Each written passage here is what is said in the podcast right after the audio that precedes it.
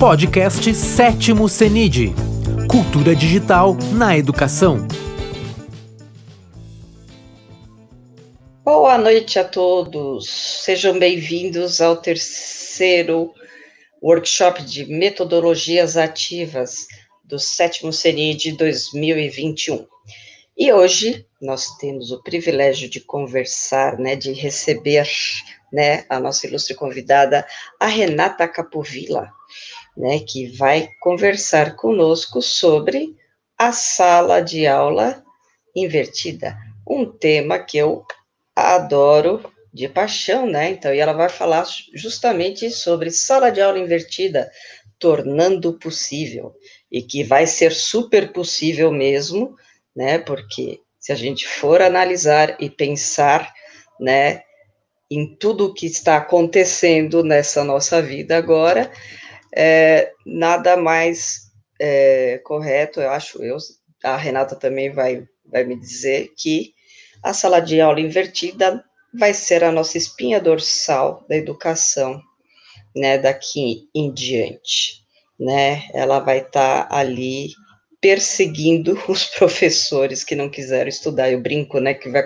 vai perseguir os professores que não quiseram estudá-la, né, que acharam que ela era o famoso é, estudem o capítulo 2 para a próxima aula, né, mas não é bem assim. Muita gente, quando eu comecei a estudar a sala de aula invertida no mestrado, me diziam isso, ah, mas é aquela, é aquele método que o professor fazia a gente estudar o, o capítulo 2 na próxima aula de castigo, né? Mas não, tem muito mais coisa por trás disso, né? Um método, uma metodologia muito mais complexa, né? Com muito mais coisa ali dentro, assim. E, e ela vai ser agora a espinha, chegou a vez dela, né? É a espinha dorsal agora do que vem para o nosso real ensino híbrido, né, que vem, que não esse ensino remoto que a gente tem agora, nem esse ensino on-off, nem o, ou qualquer outro nome que eles estão dando agora, tá? Então, eu vou falar um pouquinho sobre a, a Renata, tá? Ela é pedagoga, formada pela PUC de Campinas, psicopedagoga formada pela Universidade Metrocamp e neuropsicóloga, formada pela Unicamp. Ela atuou como professora dos anos iniciais do ensino fundamental por 18 anos e como autora e revisora de planos de aula de matemática no time de autores Nova Escola. Atuou na gestão pedagógica dos anos finais do ensino fundamental e ensino médio, facilitadora de educação midiática pelo Educamídia, formadora de professores em tecnologia educacional, metodologias ativas, ensino híbrido e BNCC pela Nova Escola. Líder do grupo de educadores Google de Campinas, e eu sou de Santo André, né, e líder de projetos e formadora de professores na For Education EDTech, né? E aqui estamos nós, as GGs, conversando novamente aqui, né, no workshop de metodologias ativas. Seja bem-vinda, Rê, tá? Muito então, obrigada. E aqui vamos nós conversar sobre a sala de aula invertida, tá? Bastante gente aqui já participando. A Margarete Capovilla dizendo muito orgulhosa dessa menina. Amo muito. Tá? Já tem bastante gente já aqui no chat, tá? O espaço é seu, Rê, tá? Fique à vontade. Então, primeiro, boa noite, dizer que é um prazer imenso estar com vocês aqui no CENID, é, participando dessa, dessa troca de experiências, né? Trocando conhecimento, é sempre muito importante. É, a, a Verônica resolveu agora, nesse minuto, me falar que ela é mestrada em sala de aula invertida, mestrado ou doutorado, eu já nem sei mais, Me, que ela falou. já até parei ali e falei, ah, opa! Mestrada. Seja uma e... troca muito boa. Não, vai ser, vai ser, vai ser. É mestrada e. Mas é algo assim que eu gosto bastante, e na época em que eu estudei, né, fiz o mestrado, muita gente dizia: para que estudar sala de aula invertida? A gente nunca vai usar. né? Agora foi assim, tá bom, estamos usando, né? Então, aqui estamos quem nós. Tá, quem não está usando, pelo menos está ouvindo falar sem parar disso, né? E tá com medo, né? Porque Exato. quando vai ser a espinha dorsal, né? Então, é, eu fui há uns três anos para a Flipcon é, em Madrid, né? E estive com o, o John Bergman, né? E ele falava que um dia ela seria realmente a base, né? A espinha dorsal da educação. Ele já tinha uma ideia, mas acho que não imaginava que ia ser uma pandemia, né? Mas enfim, né? E é, a Espanha estava iniciando os estudos em, em, em sala de aula invertida. Eu já trabalhava num colégio que já tinha o projeto há cinco anos de sala de aula e era muito gostoso, né, ver todo esse processo acontecendo, né, e mais gostoso ainda quando você vê que é, o que a gente imaginava que poderia demorar 15 anos, 10 anos de transformação, é, acabou acontecendo, não digo totalmente, mas o pontapé inicial foram de nove meses, de uma vez com a, com a, entrada da pandemia, né, todo esse processo do remoto, né, dessa transformação, os professores, né, sendo colocados todos, né, literalmente na berlinda, a grande maioria, né, ou seja, vai usar tecnologia, vai ter que usar metodologia ativa, vai ter que estudar, vai ter que entrar para inovação, vai ter que se inovar, vai ter que mudar, né, mudar a chavinha, vamos mudar a chavinha, e aqui estamos.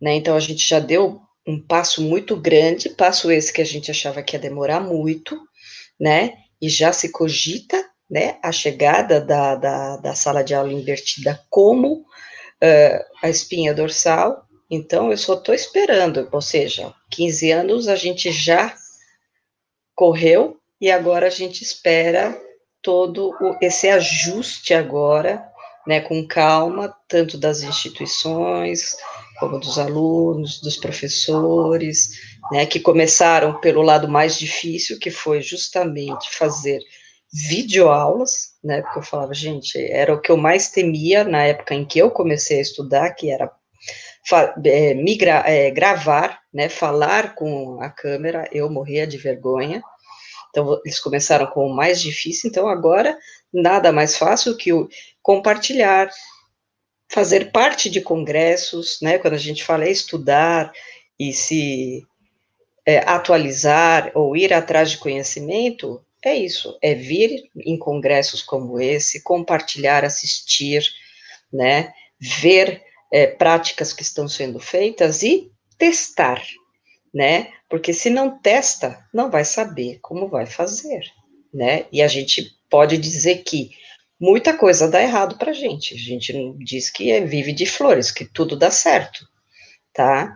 É com os erros que a gente vai aprendendo. E a gente erra bastante, e com isso é que a gente vai melhorando a cada vez, tá? Então, eu vou deixar a Renata falar, senão, socorro, a gente fica até meia-noite aqui falando, né? Então. Você sabe que meu chefe, ele fala o seguinte, que a gente, às vezes, dá formação para professores de duas horas, falando sobre sala de aula invertida, ou sobre alguma metodologia ativa, e ele fala, gente, são duas horas que, na verdade, em alguns lugares, são módulos inteiros, e aí eu dou aula exatamente de sala de aula invertida na pós-graduação, que é um módulo inteiro. Então, é, é, estranho, eu falo que tem que resumir o que você dá em um módulo, né? Não dá. Para trabalhar em duas horas, mas a gente dá um jeitinho, e eu gostei que você falou de metáforas, é, eu gosto muito de citar uma metáfora de uma amiga minha, quando nós é, iniciamos nesse movimento de pandemia, ela falou assim para mim, ela me ligou, ela falou, Renata, eu estou desesperada, porque nós estamos, é, para mim a tecnologia era ali uma cachoeira gelada. E cachoeira a gente sabe como é, né? Água gelada, alguns gostam, outros não gostam, é, alguns nadam lá e ficam felizes, outros não. Então ela fez uma metáfora muito adequada. Ela falou: para mim a tecnologia era uma cachoeira. Uns estavam nadando e estavam felizes, outros estavam na beirinha ali com o pezinho na água gelada e também estavam felizes, e estava tudo bem. Outros estavam só fazendo um piquenique do lado de fora e estava tudo bem, estava todo mundo feliz assim.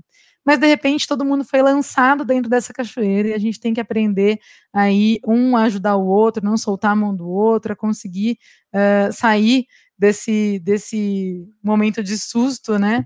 E as metodologias ativas vieram, que já estavam sendo faladas nesse período todo, vieram à tona nesse momento de pandemia com muita força, porque quando você vai para o ensino é, remoto, é, não adianta o professor ser um busto falante diante de uma turma, porque ele perde essa turma. E a gente vê muitos relatos desses, né, de turmas que todos fecham a câmera, ninguém fala com o professor, ninguém interage, então ele faz de conta que ele está na aula e o professor fica ali falando para o nada, né? Então isso é, é, muito sério e a gente então tem que sim falar de metodologia ativa, tem que sim falar de ensino híbrido, tem que sim falar de sala de aula invertida, que é sim a nossa coluna cervical ali do que vai é, ser muito usado daqui para frente, já está sendo usado. Eu preparei uns slides, eu não sei se a Bia vai conseguir colocar para vocês, está um pouco travadinha, mas. Ah, tá entrando, legal. Pode passar para o próximo, ver, por favor. Vou começar com uma outra metáfora, né? Uma nova metáfora, é, colocando ali um é hora de morfar, né? Uh, para quem é um pouquinho mais velho, conhecem esses personagens, não são todos que vão lembrar desses personagens, os mais novos com certeza não vão lembrar mas é para ele, eles falavam é hora de morfar, né? E mudavam lá de, de super-herói para outras coisas. Uh, e se a gente pudesse fazer uma viagem no tempo hoje?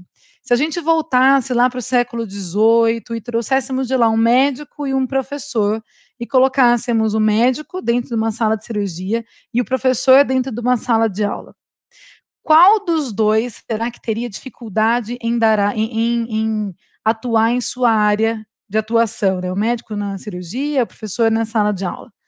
É, se a gente pensar né, na sala de aula e na sala de medicina do século XVIII para agora, o que mudou? E aí eu sempre cito, por exemplo, quando a gente tem um apêndice, né, um inflamado lá, tem a ver um apendicite. No século XVIII, o médico, quando ele ia tirar, né, resolver ali o problema da apendicite do paciente, ele fazia uma, uma, abertura enorme, de lado a lado, naquele paciente, de forma que ele deixava uma cicatriz gigante ali para conseguir uh, curar ele ali, tirar aquela apêndice inflamada. Hoje, esse método se modernizou tanto, e aí ele faz hoje por laparoscopia e deixa ali uma estrelinha bonitinha, como uma cicatriz, que você pode até usar como uh, sei lá, uma marquinha charmosa, porque nem aparece. Então, a evolução foi muito grande. Esse médico do século XVIII certamente teria muita dificuldade numa sala de cirurgia do século do, de, 2000, de 2021, do século XXI. Uh, agora, o professor. Se a gente pega uma sala de aula, né, lá do século XVIII, uma sala de aula de hoje em dia, o que mudou? Ah, hoje a gente tem lousa digital, né? A gente tem as lousas digitais, mas será que a nossa forma de atuar nessa sala de aula realmente mudou? Ou será que a gente trocou o mimeógrafo, né? Tinha mimeógrafo antigamente, né? Por uma, uma folha copiada, trocou o livro por um livro digital, trocou o quadro negro por uma lousa digital e continua dando aula do mesmo jeito. Então, é colocar essa metáfora para uma reflexão.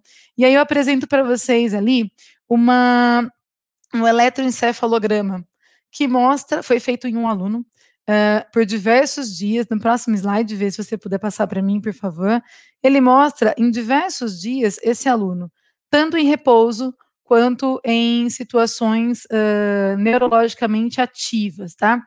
Eh, pode passar para o próximo, ver, por favor. Tudo ali onde vocês estão vendo que está é, em azul é o momento onde ele está ativo. E onde ele está em vermelho é o momento onde ele está passivo. E isso tudo bem, né? É interessante ver e tal, mas olha que interessante. O momento que ele está vendo TV, ele está passivo. Ou seja, ele está ali passivo assistindo TV. O momento que ele está dormindo, muitas vezes ele está ativo. E relaxando, ele está passivo. No dia, na segunda, na segunda linha ali, no dia 6, ele está estudando. Estudando, ele está ativo num estudo onde realmente ele está é, sendo levado a ser protagonista do seu conhecimento. Mas lá no dia 5, na linha de baixo, ele está muito mais passivo no seu estudo. E olha no final lá, gente, na, na sala de aula, ele está praticamente inativo, né? Ele está totalmente passivo. Então, o que mostra, o que são essas diferenças, né? O que mostra o aluno passivo, o aluno ativo? Que não é a situação de estar em sala de aula que vai tornar esse aluno ativo. Não é esse aluno estar uh, dormindo que vai tornar ele passivo, muito pelo contrário. Tudo depende da proposta desse professor, de como ele planeja essa aula que ele vai dar para esse aluno, de como ele pensa esse movimento, e é isso que nós vamos conversar hoje. O professor Adriano Teixeira, que estava agora há pouco falando com vocês sobre ensino híbrido, já contextualizou bastante sobre isso, então vou passar um pouco mais rapidamente nisso, para quem não estava com ele na, na formação dele, no seminário dele, mas vou falar um pouquinho sobre isso. Uh, nós sempre uh, estamos já há um longo tempo falando sobre metodologias ativas. E dentro dessa grande gama de metodologias ativas, nós temos uh, uma que se chama ensino híbrido, né, que já vem sendo estudada. A Verônica foi lá com o pai da, das metodologias ativas do, do, Sala de Aula Invertida, conversar diretamente com ele, ter aula com ele no Flipcom, que é fantástico. Uh, e o que, que, é, então, o ensino híbrido? Né? Ele é um modelo de educação que se caracteriza por mesclar dois modos de ensino. O online, que é onde geralmente o aluno está estudando sozinho, e o offline, que é onde ele está trocando com o seu professor, com os seus colegas, uh, e é uma metodologia que valoriza muito essa troca entre os alunos. Então, pensando, né, vamos pensar em caixas. A metodologia ativa é uma grande caixa que dentro dela tem outras grandes possibilidades. Uma delas é o ensino híbrido, tem outra, design thinking, é, projeto, troca entre pares e etc. Tem um monte de situações. Mas dentro do ensino híbrido, nós temos outras uh, nomenclaturas, outras formas de trabalho que fazem parte do ensino híbrido. Vou falar das três é, primeiras e depois nós vamos nos focar na sala de aula invertida, tá bom? Vê se você puder passar os dois slides para mim, para passar do ensino híbrido e chegar lá nas próximas ainda. Isso, aí. Então, nós temos as três primeiras uh, caixinhas, né, dentro de, do ensino híbrido, que é a rotação laboratorial, onde o aluno fica parte uh, do momento com o professor, trabalhando ali com o professor e com seus pares, parte ele faz um rodízio, né, e vai para um laboratório ou trabalha é, plugado, fazendo pesquisas, curadorias e aquela proposta que o professor é, solicitar para ele. Outra é a estação de rotação, né, rotação por estações, que é muito comum, nós vemos os professores de educação infantil fazendo, né, então fazendo um paralelo professores de educação infantil costumam fazer os cantos, né, de trabalho, onde cada canto ele coloca uh, um tipo de trabalho, por exemplo, um canto de leitura, um canto de matemática, um canto de construção com materiais diversos e um canto de jogos com um software, por exemplo. Uh, qual que é a diferença entre esses cantos e a rotação por estações? Na rotação por estações, nós temos todas as rotações focadas em um mesmo conteúdo, utilizando diversas formas para se trabalhar, tá bom? Então, essa é a diferença entre a rotação por estações, uh, que nós vemos aqui no, no ensino híbrido, para aquilo que a gente vê na educação infantil mais corriqueiramente, porque elas trabalham uh, mais habitualmente com isso. E a rotação individual ela é planejada de maneira que o aluno tem uh, um conjunto de habilidades que ele vai desenvolver, e a partir desse conjunto de habilidades, ele tem mentores nas mais diversas áreas e ele vai se organizando. Então, assim, é uma é das, das, do, das dos temas do ensino híbrido, é um menos falado, porque ele demanda uma personalização de ensino muito grande, e é muito comum a gente, quando vai falar de rotação individual, lembrar da Escola da Ponte, do José Pacheco, uh, porque ele que trouxe a popularização né, desse, desse formato de trabalho aqui para o Brasil também. Mas vamos focar naquilo que é nosso agora, que é falar sobre sala de aula invertida. Uh, Gê, se você puder passar para o próximo slide, ou ver, por favor, o próximo slide. Isso. Uh, então, a sala de aula invertida é, não é aquilo que a Vê estava falando no começo, de ah, a professora mandou estudar o capítulo 2 e depois uh, a gente vai na classe trabalhar sobre ele. Não é isso, tá? Então, o que, que é a ideia da sala de aula invertida? É realmente uma inversão das ações.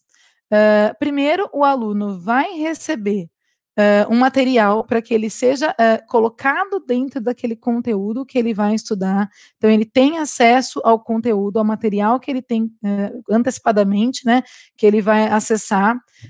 esse conteúdo é preparado previamente pelo professor para que seja de acordo com o tema que ele vai desenvolver depois em sala de aula. E, e ele considera muito que esse aluno já, já tenha essa autonomia para realmente fazer parte é, fazer a sua parte, né, previamente, em estudar e tudo mais. Uh, o professor manda um capítulo do livro? Pode ser. Se ele mandar um capítulo de um livro que seja intencionalmente planejado para a discussão que ele vai fazer depois em sala de aula, não vai estar tá errado.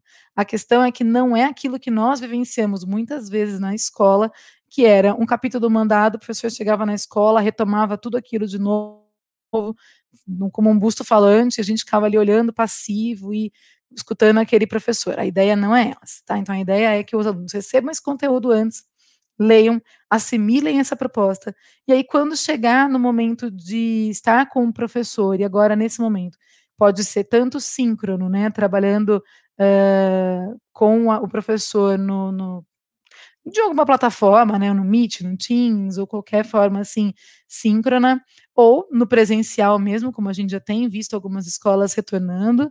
Uh, e aí, nesse momento, ele vai trabalhar de forma ativa também, com discussões, com fóruns, com projetos, uh, realmente sistematizando aquele conteúdo que ele já teve contato previamente. Então, o professor não vai retomar aquele conteúdo e falar, leram um capítulo? Tá, então, ó, o capítulo falava isso, isso, isso. Não é isso. Porque aí você vai estar mostrando para o seu aluno que ele não precisa ler, que ele não precisa ter contato com aquele conteúdo antes, porque você em classe vai estar retomando. Então, aí já erramos o conceito de sala de aula invertida. Aí, né, mas aí, Renata, né, como que a gente faz, então, para fazer realmente esse aluno estudar, para fazer esse aluno é, ler o que está sendo pedido antes, para fazer com que esse aluno participe da, da aula ativamente. Como que a gente faz isso? Aí nós vamos então uh, pensar em três momentos, né? Vamos pensar no momento pré-aula, no momento da aula e no momento pós-aula. Mas antes disso, eu quero lembrar uma frase de Paulo Freire que falava que os espaços extraescolares são de aprendizagem. Então, olha só, gente, há tanto tempo, né? A V falou que há 15 anos já ela está estudando sobre sala de aula invertida. Paulo Freire falou disso há quanto tempo já? Né? Quantos anos mais? Então, a gente está agora em, entendendo essa concepção de que é, todos os espaços escolares são importantes, de fato, para que o aluno aprenda Uh, e todos os espaços extraescolares também são, de fato, muito importantes para que o aluno aprenda, e é possível isso acontecer. Vou dar algumas estratégias, então, hoje, para a gente é, pensar sobre isso, tá? Vê se você puder passar os slides para mim, por favor. Isso, do Paulo Freire, já falei, pode passar mais um. Então, como eu disse, é, a sala de aula invertida é pensada no momento antes da aula, e aí, no momento antes da aula, a ideia é que a gente pense, tá, o que, que eu vou mandar para o meu aluno para que ele tenha acesso a esse conteúdo antes e possa, então, uh, já vir com um conhecimento prévio sobre aquilo para a minha aula. E aí nós temos diversas estratégias, né? Nós temos, uh, por exemplo, como pedir para o aluno fazer anotações uh, daquilo que você mandou que ele crie perguntas. Essa é uma estratégia que eu gosto muito e eu já utilizei muitas vezes, tanto em aula uh, com os meus alunos de ensino fundamental, quanto com os meus alunos de pós-graduação, onde eu mandava um texto referente ao tema que nós estávamos trabalhando e pedia que eles desenvolvessem para mim três perguntas uh, que eu não pudesse achar resposta dentro do, do Google. Então a ideia é, não adianta eu colocar no Google, eu não vou achar a resposta disso no Google.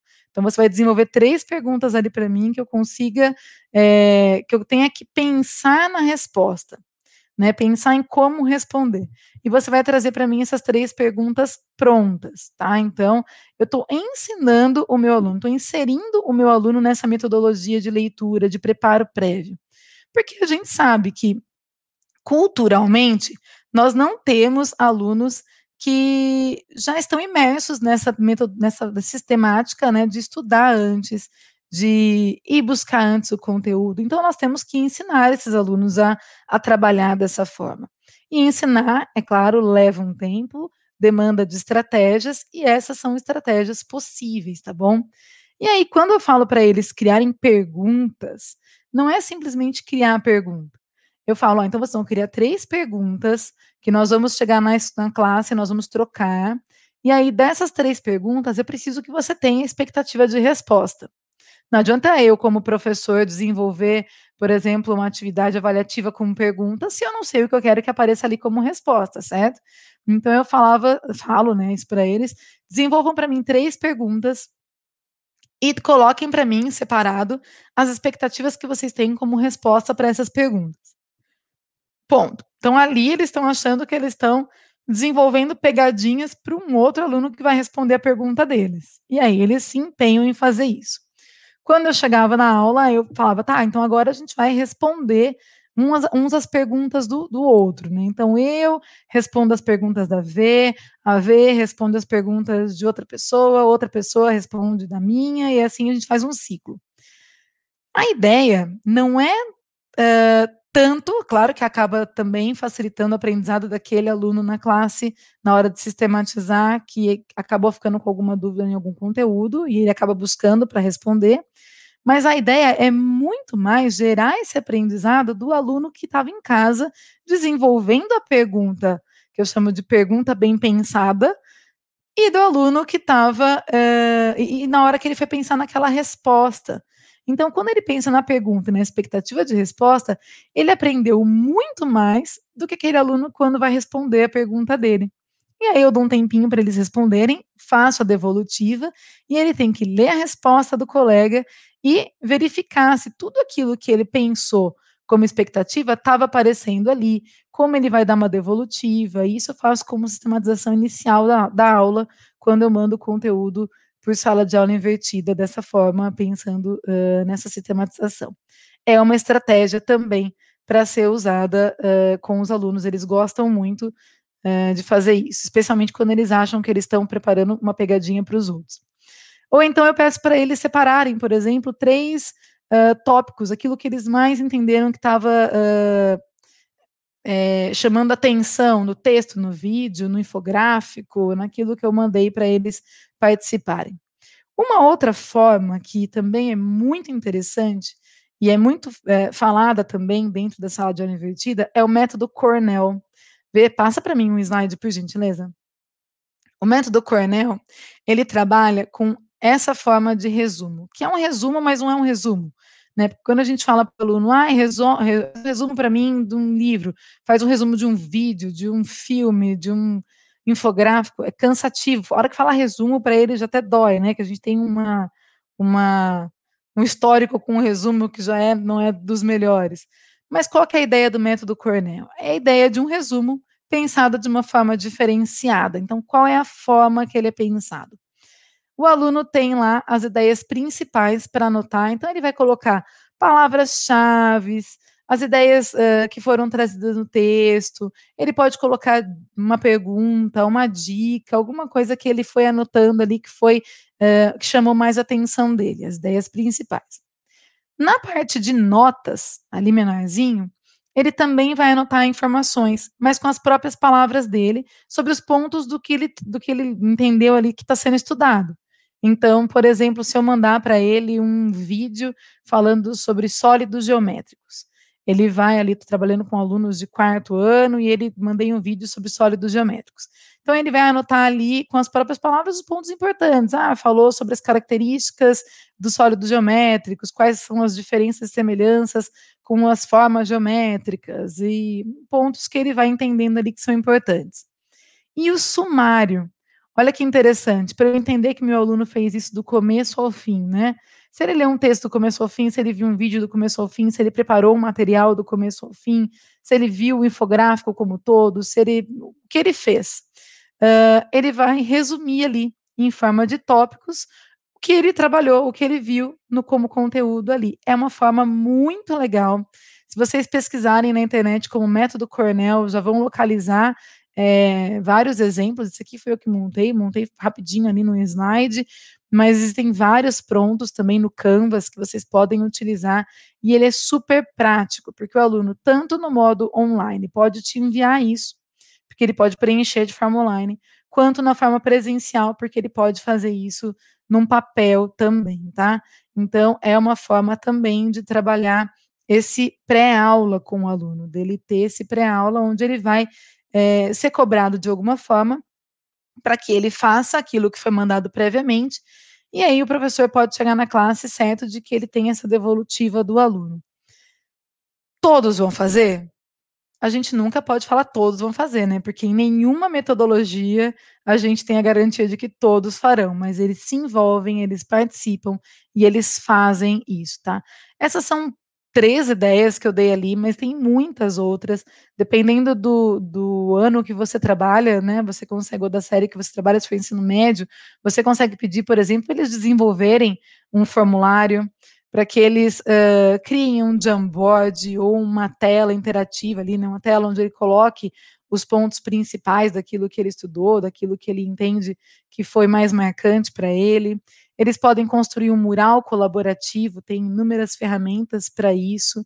Então, é, é, tornar essa sala de aula invertida possível de fato, tra trazendo para esse aluno estratégias do qual ele se sinta envolvido e engajado a fazer tá? Então não é simplesmente uh, fazer. Um exemplo da educação infantil. Meu filho está na educação infantil. Uh, e a professora vai fazer um trabalho semana que vem com uma poesia. Eu nem lembro o autor agora. E ela queria que os alunos tivessem, uh, que lessem, que trabalhassem, na verdade, que a gente lesse para eles, que eles estivessem já se assimilando com aquela poesia, com o que estava sendo dito ali. Ela pediu para que eles, uh, para que a gente lesse para eles, para que trabalhasse com eles, tudo, brincasse com eles sobre a poesia, e não só isso, porque daí certamente a grande maioria não faria.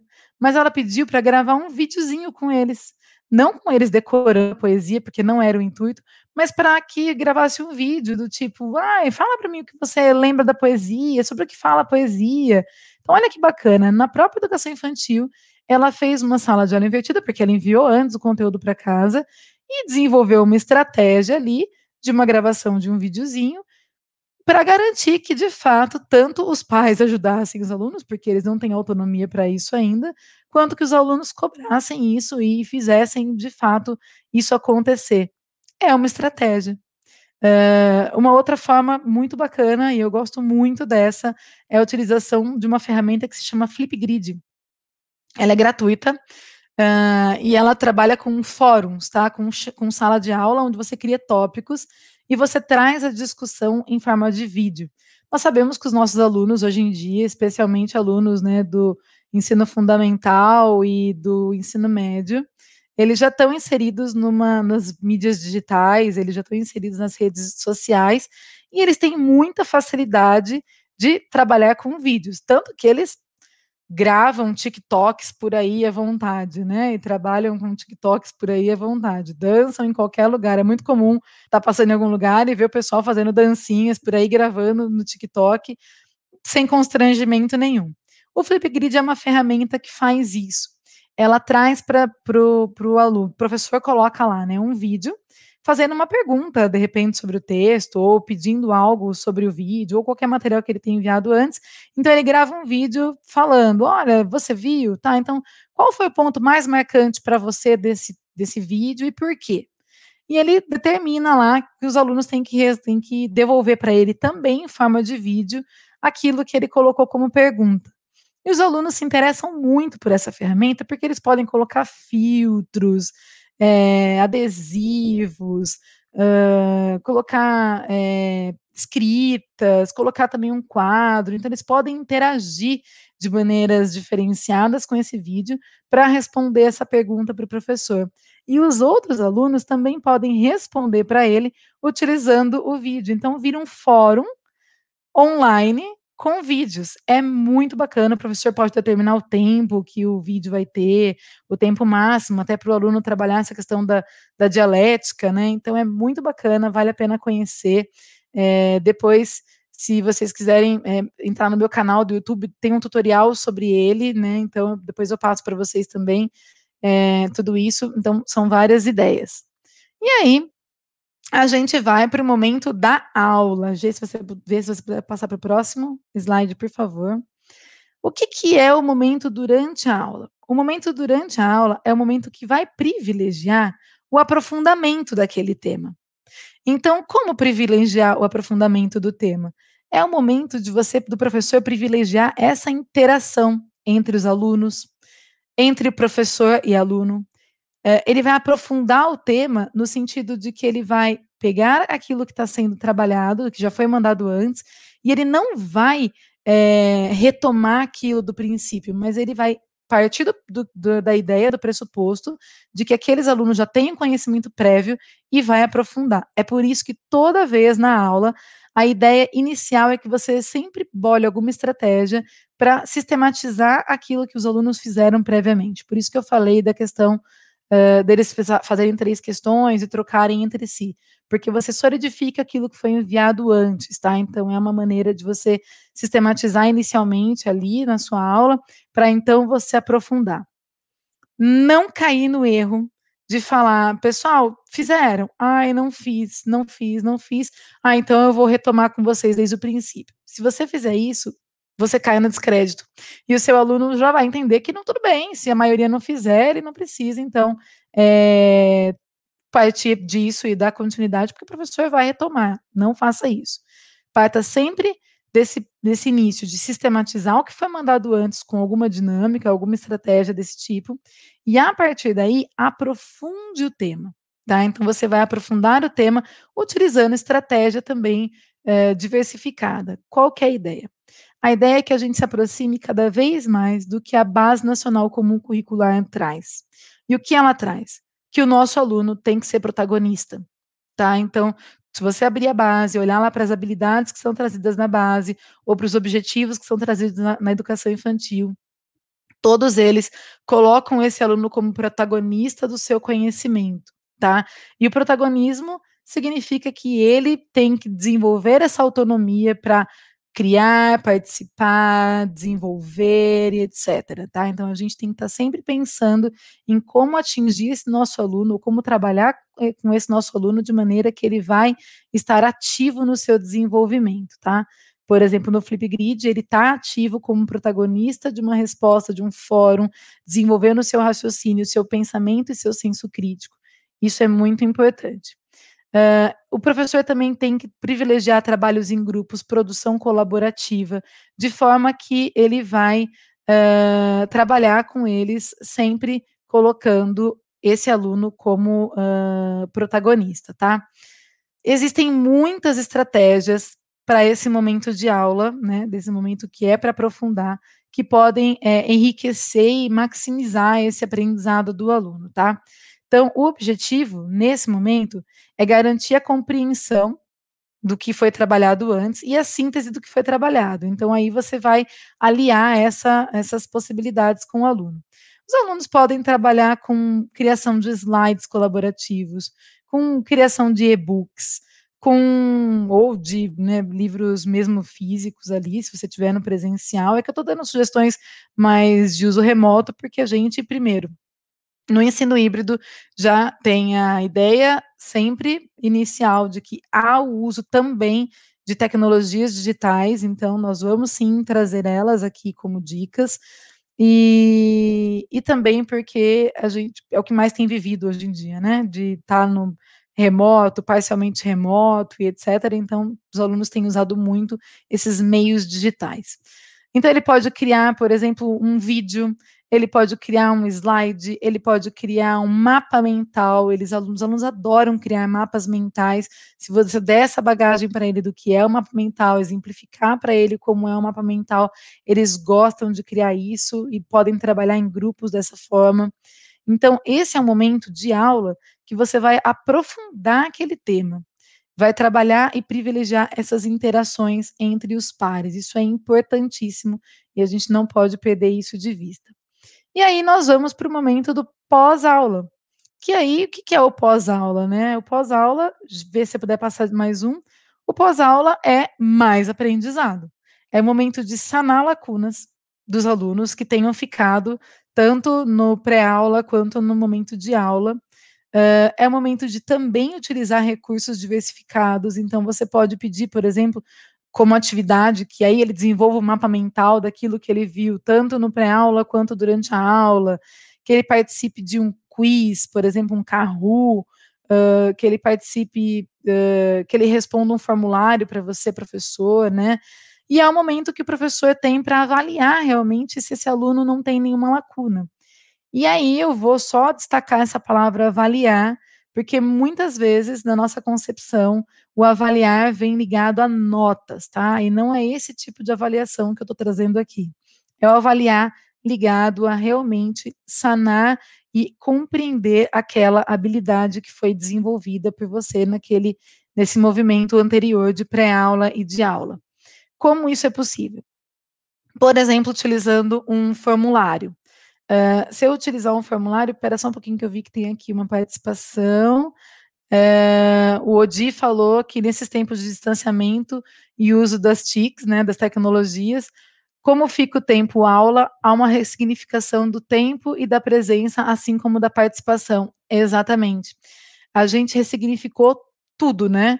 É, como escola, como professores, como alunos.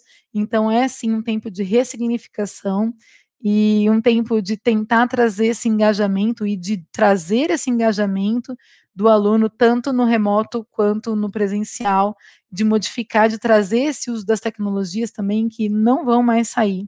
Eles não vão mais. Uh, sair de perto de nós, assim como as metodologias ativas não vão mais sair de perto de nós, assim como a sala de aula invertida vai ser muito trabalhada daqui em diante, né? E a gente não vai mais deixar de trabalhar é, sobre isso. É, então, avaliar por habilidade, por exemplo, o uso de um formulário.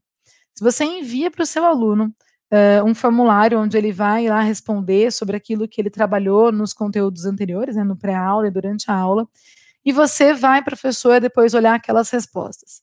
A ideia não é só quantificar, aliás, é muito menos quantificar, mas a ideia é que esse aluno, você consiga, como professor, visualizar onde há lacunas ali. Se você percebeu que grande parte dos seus alunos respondeu errado ou deixou de responder algum item ali importante do que você colocou, você tem que retomar isso depois, ressignificar isso depois.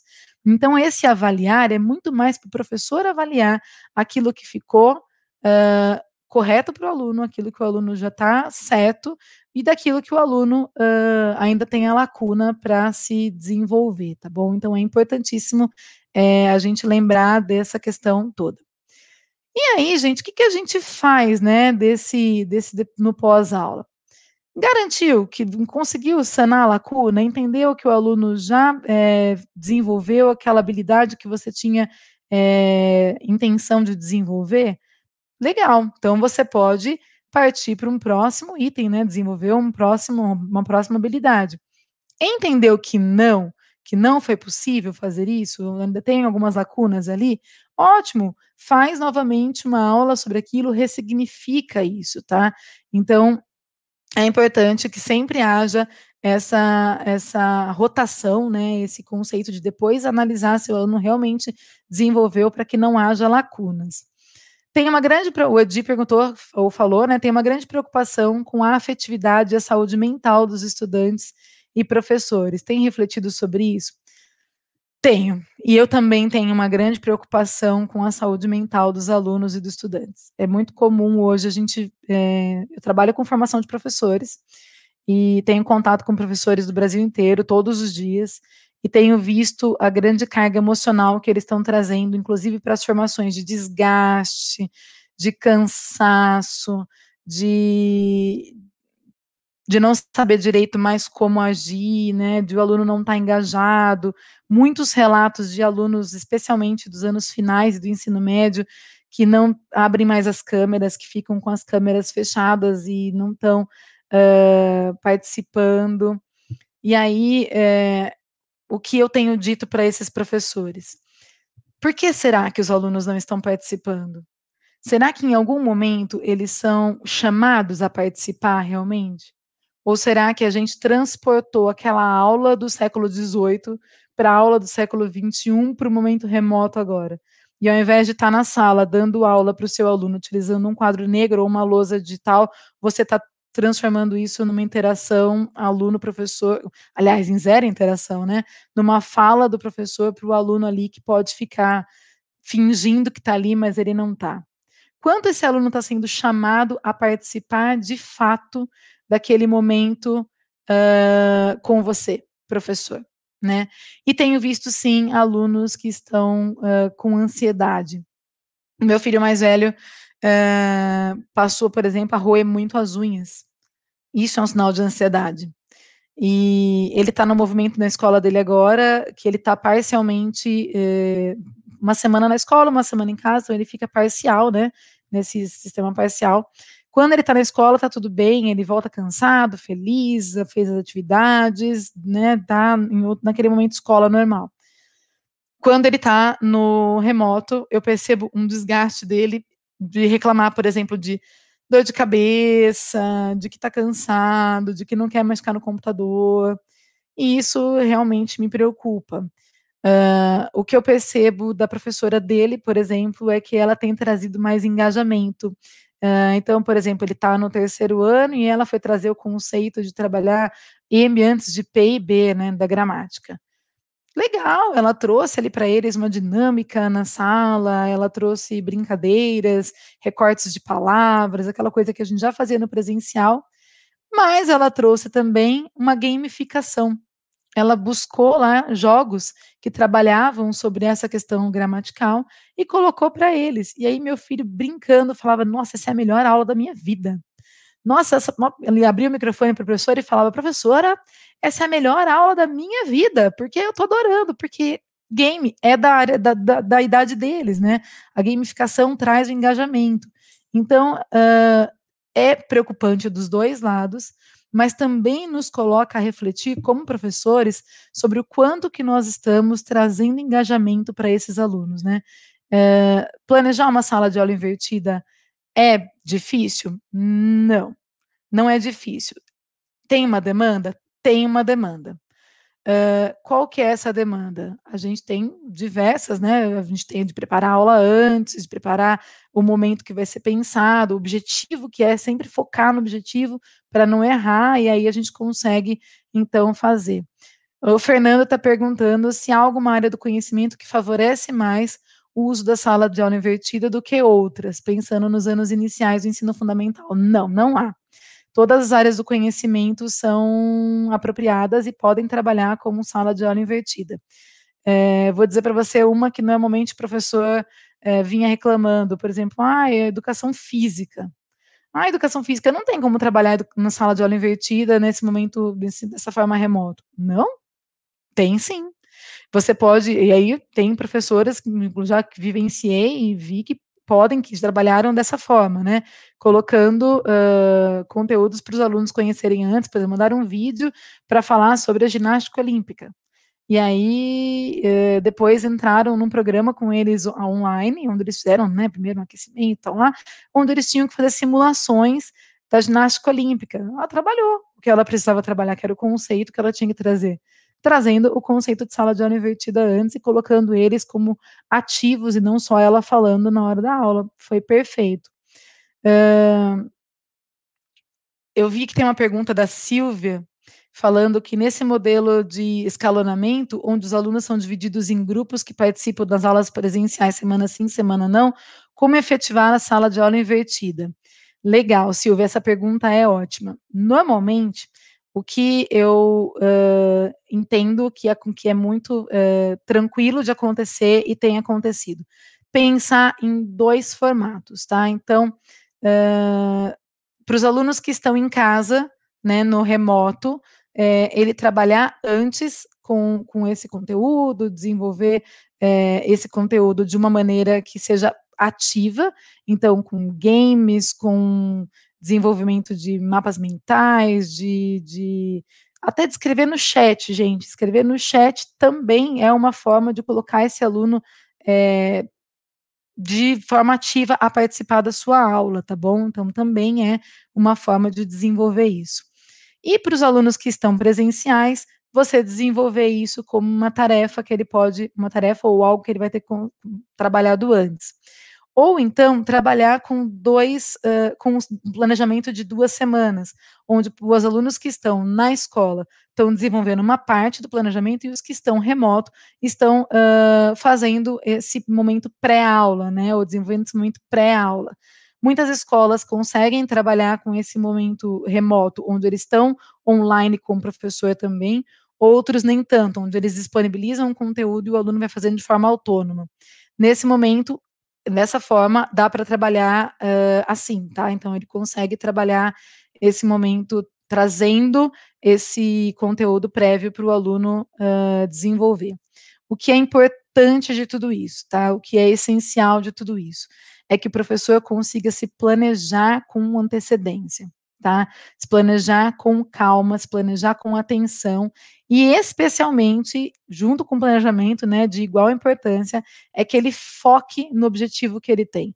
E aí não, uh, não, não crie tantas ramificações. Ele focar, olha lá, o Fernando do Espírito Santo Moura disse que planejamento é a palavra-chave. Para planejar, precisa conhecer da melhor forma possível a realidade dos seus alunos. É isso, Fernando. Não tem uma única maneira de se trabalhar ou de se pensar a sala de aula invertida.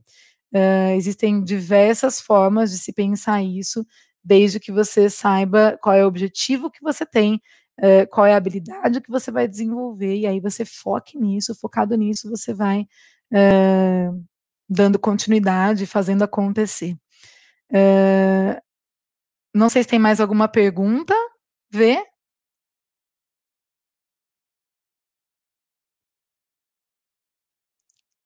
Se não, ah, tem mais uma pergunta. Ah, a Dariela tinha colocado antes, né? Não tinha visto. É, meus alunos não participam, é muito difícil. Tentei formulário, Jamboard, mapa mental, o chat é um pouco melhor. Como posso usar o chat como, como aula invertida? Então, na verdade, o chat ele vai ser uma estratégia para o seu momento de aula, tá? Não como momento de pré-aula nem de pós-aula, porque é o momento que você está ali com os seus alunos. Então, é nisso que você tem que, que essa compreensão que a gente tem que só mudar. Para o pré-aula, ou de repente no chat, você pode fazer uma pergunta para que eles respondam para você, uh, ou e trabalhem, né, discutindo ali entre eles, de algo que você já mandou antes. Então, quando você mandou o conteúdo antes, você deixa claro para eles, ó, oh, pessoal, nós vamos na aula ter uma, uma, ideia, uma troca no chat, nós vamos trocar informações pelo chat, e essa participação pelo chat vai ser uma forma de eu estar avaliando vocês também, esse desenvolvimento de vocês. E aí eles vão começar a participar melhor, tá? Então, o chat, nesse modo síncrono de dar aula, né, que usando Meet, usando Teams, etc., ele é uh, uma estratégia ativa para o aluno, mas no momento aula, no momento pré-aula não não não é a ideia, tá? A ideia é que no pré-aula ele tenha autonomia mesmo para buscar esse conhecimento através do material que você indicou para ele. Uh, o Odi perguntou se o planejamento agora com olhares para o síncrono e assim. Se o planejamento agora é com olhares, né, para o síncrono e assíncrono. Sim, porque nós estamos nesse movimento remoto, né? A gente está nesse, nesse ir e vir, né? Nessa oscilação entre ficar sempre todos no remoto, depois parcialmente remoto, parcialmente presencial, etc. Então a gente não tem ainda uma única linha e o Brasil, né, do tamanho continental que é, tem diversas formas de trabalhar é, e está em diversas fases diferentes. Mas a gente tem pensado muito nesse síncrono e assíncrono quando é ligado à sala de aula invertida, porque ele pensa dessa forma, né? Quando o aluno está no assíncrono, ou seja, quando ele está no momento lá uh, que não está com o professor, o professor daí dividir esse síncrono e assíncrono, pensando no que é assíncrono antes da sua aula e no que é assíncrono depois da aula, do, do momento presencial, tá? Então, é síncrono e assíncrono, sim, a gente pode pensar dessa forma, mas sendo que o o que é antes da aula, de forma síncrona, é uma, uma situação que deve ser pensada, o que o aluno vai ter acesso antes, o que é síncrono com o professor é aquele aprofundamento, e o que é assíncrono no pós-aula é aquilo que ele vai sanar lacunas, verificar a aprendizagem do aluno e tudo mais. Então, é, síncrono e assíncrono sim, mas pensando em três momentos: pré-aula, aula e pós-aula. É, não sei se tem mais alguma pergunta. Verônica, se você quer completar, afinal de contas, você estava lá com o cara, né, da sala de aula invertida, então você deve ter muito a, a, a contribuir também. Não, você isso. tá 100%. Não, tá falando tudo. Não, tá tranquilo, Rê, tá tranquilo. tá tranquilo, tá? Ó, 10. E aí, tá então, 10. se você puder passar para o próximo slide, eu queria só disponibilizar a minha redes. Ah, falar um pouquinho antes da gente finalizar, né? Sobre uhum. professor mediador, né? Quando a gente Isso. fala de metodologia ativa. Não pode esquecer gente... dele, né? De jeito nenhum, não posso passar batido por isso. Quando a gente fala de ensino híbrido, quando a gente fala de sala de aula invertida, e, mas, em geral, quando a gente fala de todas as metodologias ativas, a gente sempre lembra que o professor ele sai de ser o detentor do saber para ser um mediador. Eu lembro que na minha época de estudante, quando eu tinha alguma, professor falava para mim, é, sei lá, uma pergunta X, onde eu ia tirar minhas dúvidas? Eu ia na biblioteca da cidade, que eu lembro do cheiro até hoje, uma memória emocional, do cheiro da biblioteca, pegava aqueles livros e copiava em folha de papel ao maço, né? Tudo que eu queria copiar, então, na verdade, estava dando Ctrl C, Ctrl V, né? Mas eu estava copiando. Ou então eu ia na, nas La Russe, que meu pai colecionou lá para mim, para tirar dúvida do que era. Ou eu perguntava para o meu professor, porque ele era o detentor do saber. Ele era o cara que sabia tudo. Hoje em dia, nem que o professor queira, ele consegue ser detentor do saber. Porque, afinal de contas, o Google sabe muito mais e tem muito mais informações o tempo todo do que qualquer pessoa nesse planeta, né? Então, o aluno hoje ele tem a facilidade de nem precisar digitar. Ele pode pegar um celular e falar, ok, Google, é, mostrar para mim. Ai, falei, ok, Google, meu celular, ligo. É, ele pode falar, né, a palavra e falar o que ele quer pesquisar e vai aparecer ali para ele uma pesquisa do que apareceu, do que a inteligência artificial buscou para ele. Então, o professor não é detentor do saber mais. Né? O professor ele é mediador, ele é orientador. Então, qual é a ideia? É que nesse movimento de metodologias ativas, nesse movimento de sala de aula invertida, de ensino híbrido, o professor passe a orientar essas discussões e as realizações da atividade, uh, sempre considerando os conhecimentos e os conteúdos que foram acessados previamente pelo aluno. Então, o professor, ele vai ter muito mais tempo se dedicar, na verdade, para esses alunos, para consolidar esse conhecimento, orientando eles, esclarecendo dúvidas, apoiando no desenvolvimento desse aprendizado que ele está ali é, fazendo. É, isso é muito importante. Eu sei que a gente, como professor, ainda gosta, né, daquela questão de, mesmo sem querer, a gente ainda gosta dessa questão do ter o conhecimento sobre aquele aluno mas para a gente estar tá alinhado realmente com o que a base pede para a gente, para estar tá alinhado realmente com esse aluno é, do século XXI e com o ser humano né, do século XXI que a gente quer desenvolver, a gente precisa colocar esse aluno no protagonismo, desenvolver nele essa autonomia de estudo, desenvolver nele essa empatia pelo outro, porque quando ele está trocando com seus pares, ele precisa aprender a ouvir, precisa aprender a falar, a se posicionar, a ter um senso crítico, ou seja, ele precisa ter uma posição para defender a posição que ele tem, ele precisa ter empatia pelo outro que não tem o mesmo ritmo de aprendizado que ele, ou é mais rápido ou é mais lento, porque todos somos diferentes. Ele precisa compreender a heterogeneidade que existe numa sala de aula, né, e com seus pares, que talvez a gente, enquanto aluno, soubesse que existia, né, a gente sabia que estava ali, mas a gente não uh, não vivenciava tantas experiências com isso. E hoje em dia, colocando esse aluno no protagonismo, a gente vivencia experiência nisso. A Malena está perguntando se eu indico alguma obra sobre o assunto. Indico, tenho várias obras, até deixei alguns livros separados, porque eu imaginei que se uma pergunta desse tipo surgisse, eu poderia mostrar. Eu estava ansiosa para alguém perguntar algo sobre isso, Malena. Primeiro, nós temos o livro da Lilian Bassic, que fala sobre ensino híbrido. Ele é um livro referência no Brasil. Eu não estou com ele aqui, porque não separei ele, mas eu tenho ele também. Ele é um livro muito bom. Se vocês colocarem ensino híbrido e Lilian Bassic na internet, vocês já vão localizar é, ele facinho para entender mais sobre ele. E eu tenho aqui três livros, quatro livros, na verdade, vou mostrar eles rapidinho para vocês. Esse aqui, o Aprenda, Desaprenda e Reaprenda, da Leila Ribeiro, da editora Pipa. Ele é maravilhoso porque ele fala sobre como inovar em meio a essas constantes mudanças no mundo. Ele é um livro facinho de ler, ele é um livro delicioso, porque ele é muito colorido, didático, de letras grandes, ele permite anotações e ele tem estratégias. Então, no final, no meio dele, você vai ver muitas estratégias de como uh, você trabalhar, como fazer painéis, como trabalhar com quadros de devoluções. É muito bacana isso. Esse livro aqui é fantástico e facinho de ler. E vou sugerir mais um, então, que é o Planejando Trabalho em Grupo, é da Elizabeth Cohen e da Raquel Lotan. É uma referência esse livro do, da Penso, do Instituto Siddhartha ele fala, tá até com uns post-its meu aqui. Ele fala muito sobre essa ideia de como desenvolver o trabalho com o seu aluno. Então, não somente de como uh, trabalhar em grupos, mas como desenvolver estratégias para esse trabalho, como ensinar esse aluno a refletir com o grupo, a trabalhar com o grupo. E uma última, uma ultiminha, prometo, indicação, é o planejamento para a compreensão uh, do, né, do Penso também, em parceria do Instituto Canoa com a Fundação Lehman, da Wiggins e da Matai. Foi traduzido esse livro. Ele tem alguns capítulos aqui muito interessantes, especialmente o capítulo que fala sobre como fazer perguntas adequadas.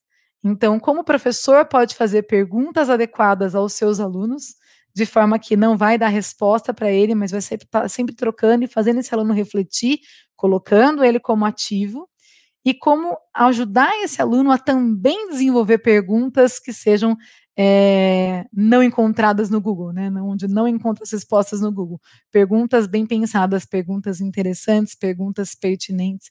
Então, são três materiais que eu recomendo muito, valem muito a pena, me acrescentaram muito como professora, e tem me acrescentado porque ainda estou finalizando um, então vale muito a pena aqui.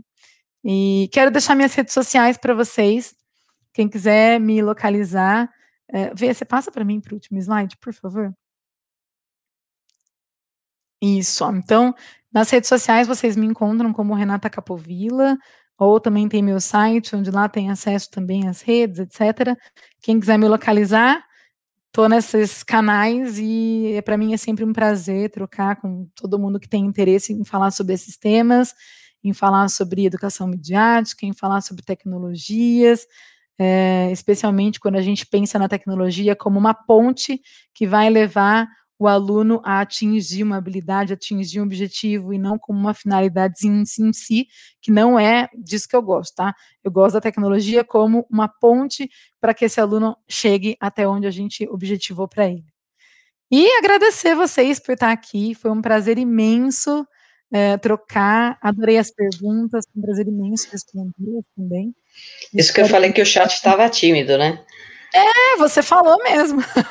Esse chat não estava tímido. Foi o primeiro chat de hoje que não estava tímido. Né? É que é um tema muito gostoso, né? Esse eu, eu falei, né? Sala de aula invertida, né? É um tema é um tema que está todo mundo já pegando, já aceitando, né? Como como um dos temas que já, ou seja, a gente já entrou na, é, na, na videoaula, agora a gente já vai ter que começar a estudar a sala de aula invertida, né? E ainda a Renata explicando que foi fantástico. Então, tá perfeito. Né? Então, assim, eu agradeço imensamente, Rê, na participação, foi ótima, perfeita, tá? Super bem didático, super bem explicadinho né?